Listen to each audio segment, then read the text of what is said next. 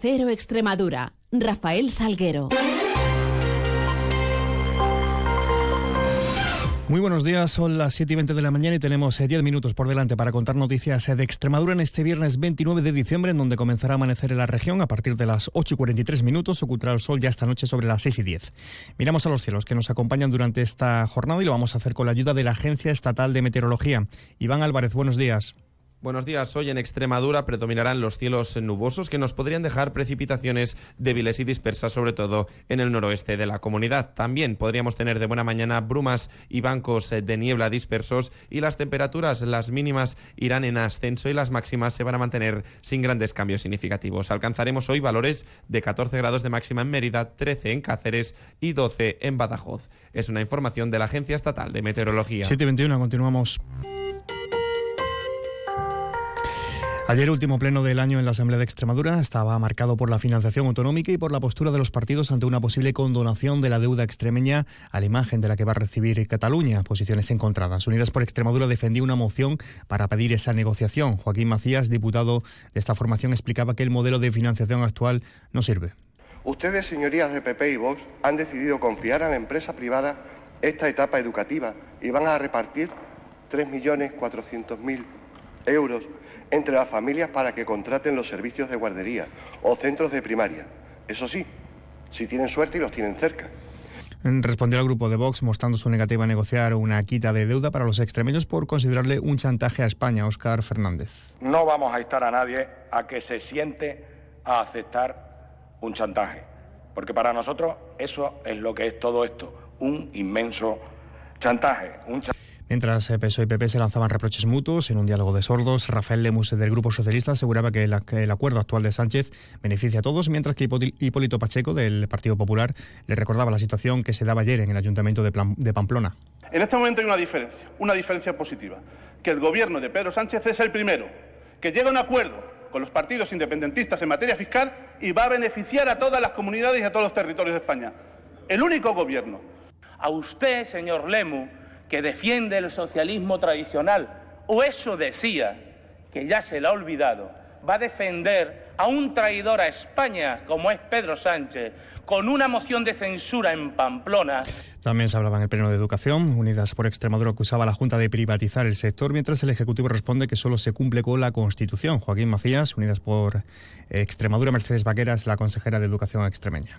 Ustedes, señorías de PP y Vox, han decidido confiar a la empresa privada esta etapa educativa y van a repartir 3.400.000 euros entre las familias para que contraten los servicios de guardería. Creemos que dentro de la variedad, de la pluralidad y de la diversidad es donde se puede garantizar los derechos constitucionales, tales como la libertad de la familia para que puedan elegir libremente modelos y centros educativos para, para sus hijos, la igualdad, por supuesto, para todos los alumnos, para lo que es necesario arbitrar medidas que garanticen la equidad y la igualdad de oportunidades de todos nuestros alumnos. Con... También la dependencia tenía su protagonismo en el Pleno, donde el Grupo Socialista acusaba a la Junta de recortes y el Ejecutivo lo negaba. Nayara Basilio es diputada socialista, Sara García Espada es la consejera de Salud.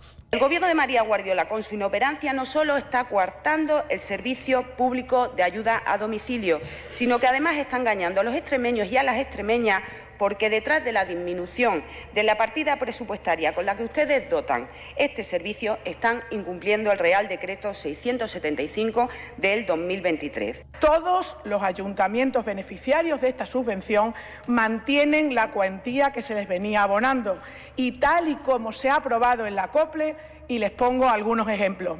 Guareña en 2023 recibe 258.000 euros y en 24 260.000 euros. Moraleja de 2023 147.000 euros pasará en 2024 a 148.000 euros. Y dejando el pleno a un lado, pero no la materia sanitaria, la dependencia. También les contamos que el Sindicato de Comisiones Obreras convocaba ayer una concentración a las puertas del SEPAZ para exigir garantías en el pago de los salarios de los centros del Servicio de Promoción y Atención de la Dependencia en Extremadura. Así lo subrayaba la secretaria general de la Federación de Comisiones Obreras en responsable en Extremadura, Lourdes Núñez. Gracias a la presión ejercida por este sindicato es cierto que ya se han cobrado los atrasos de octubre y noviembre, pero esto no es más que un parche a una situación que no puede volver a repetirse. Para ello, este es el momento en el que en los presupuestos generales de la comunidad autónoma se determinen partidas concretas y específicas para los centros de atención a la discapacidad de Extremadura y hablamos eh, de renovables, contándoles que el Ministerio de Transición Ecológica ha concedido 150 millones para impulsar 36 proyectos de almacenamiento conectados con plantas de generación renovables. Eh, los mayores beneficiarios van a ser Castilla-La Mancha y Extremadura, que son los territorios con más potencia, más de 630 megavatios, y con el mayor porcentaje de ayudas entre ambas comunidades se sumarán algo más de 95,4 millones. Noticias en Onda Cero Extremadura. Dos balances agrícolas eh, del 2023. COAG ha señalado a los apicultores, cerealistas y viticultores como los grandes perdedores del campo extremeño, entre, entre otros, de este año 2023, que han valorado como un periodo complicado para agricultores y ganaderos, mientras Asaja Extremadura directamente reclamaba a la Junta que dote a los próximos presupuestos de la comunidad para 2024 una partida de 6 millones de euros más eh, adicionales destinados, en este caso a los 2.100 ganaderos que se han quedado fuera de las ayudas por la enfermedad hemorrágica epizootica.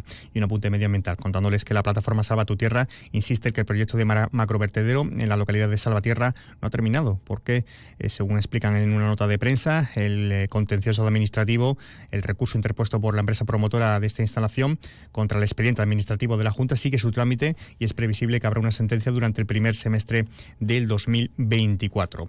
Y en eh, acción policial, les contamos que agentes de la Policía Nacional desmantelaban durante la semana pasada dos puntos de venta de droga en Dominito y Villanueva. Detenían además a dos hombres de 44 años acusados de delitos contra la salud pública y resistencia a los agentes. Y el equipo Roca de la Guardia Civil inmovilizaba 15.000 kilos de aceituna no aptas para el consumo en un punto de compraventa ilegal situada en la localidad cacereña de Salvatierra de los Barros. Nos lo contaba Israel Bolaños desde Comunicación de la Guardia Civil. El responsable del punto no pudo acreditar estar dado de alta para ejercer la actividad de compraventa de las aceitunas y tampoco pudo presentar ningún documento que garantizara la trazabilidad y el origen de las mismas. 727. FEXAMUR, Federación Extremeña de Asociación de Mujeres Rurales, organiza en Badajoz y pueblos de la provincia una serie de talleres enmarcados en el proyecto Pacto de Estado, un programa de conciliación sobre la violencia de género sufrida por las mujeres rurales en el que se ofertan talleres como el de emprendimiento en el trabajo o asesoramiento legal en la violencia de género, todos impartidos por profesionales de cada área, subvencionado por la Secretaría General de Igualdad y Conciliación de la Junta de Extremadura a través del Ministerio de Igualdad del Gobierno de España. Jamón de bellota 100% ibérico denominación de origen protegida de esa de Extremadura. Cada cerdo de 2 a 4 hectáreas de dehesa, cada jamón de 3 a 4 años de curación. Los servicios técnicos pesan e identifican cada cerdo, controlando la alimentación exclusiva a base de bellota y hierbas y supervisando todas las fases del proceso de elaboración artesanal ratificado con la contraetiqueta final del Consejo Regulador. Jamón 100% ibérico de esa de Extremadura el ibérico de la mayor dehesa del mundo, cofinanciado por la Unión Europea y la Junta de Extremadura. Es tiempo de Navidad y en el Faro queremos disfrutarla.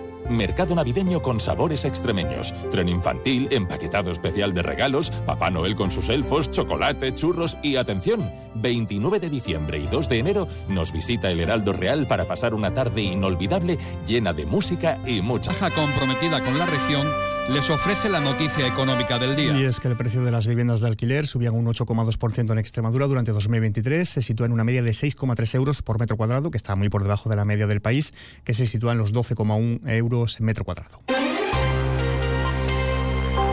Y en previsiones hoy habrá reunión en sesión extraordinaria del Consejo de Gobierno de la Junta de Extremadura. Además, en Pino Franqueado se celebra la Asamblea de la Asociación Cacereña de Apicultores. APAC Extremadura Saja hace también balance del año agrícola. La coordinadora de ONGs de Extremadura se reúne a partir de las 3 de la tarde con la presidenta de la Junta y esta tarde, a las 6, se celebra la fiesta de las preuvas en la capital extremeña. Todo ello mucho más. Lo vamos a contar en las distintas citas informativas. 13 minutos boletos, un avance de noticias mediodía, 2 menos 10, tiempo de información regional con Manuel Márquez Zurita. Ahora llegamos a las 7 y media de la mañana con esa cita con la información más cercana a la local, a las 7.54 en boletos, 8 y 20 toda la información de su ciudad. Mientras ya saben que pueden seguir informados a través de nuestra web y redes sociales y les dejamos ahora en la compañía de más de uno, Don Alsina, con Miguel Ondarreta. Pase un feliz resto del día.